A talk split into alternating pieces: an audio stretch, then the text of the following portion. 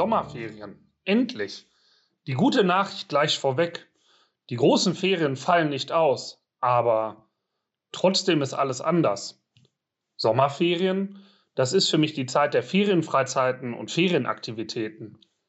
Mit Gleichaltrigen unterwegs sein, Großgruppenspiele und Workshops, Gottesdienst am Lagerfeuer und Morgenrunden in der Natur. Unterstützendes Miteinander von jungen Menschen. Ich habe in Ferienfreizeiten ganz neu gelernt, was es bedeutet, Teil einer Gemeinschaft, einer Gemeinde zu sein. Und jetzt? In diesem Jahr ist alles anders. Corona hat viele Pläne über den Haufen geworfen. Wer hätte Anfang März gedacht, dass uns ein Virus so ausbremsen kann? Schneller, mehr, weiter. Plötzlich war es vorbei damit. Gezwungen zu rasten, das war neu.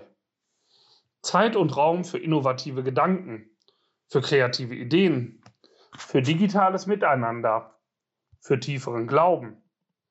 Nicht sehen, was alles nicht geht, sondern den Blick darauf lenken, was trotzdem möglich ist.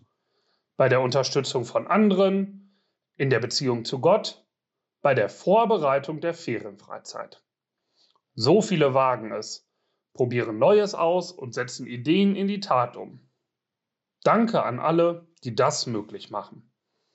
Ich bin überzeugt, die Sommerferien 2020 können ein Beginn für etwas Neues sein. Mit Gottvertrauen und Tatendrang. Sozusagen die Sommerferien 2.0. Wenn nicht jetzt, wann dann?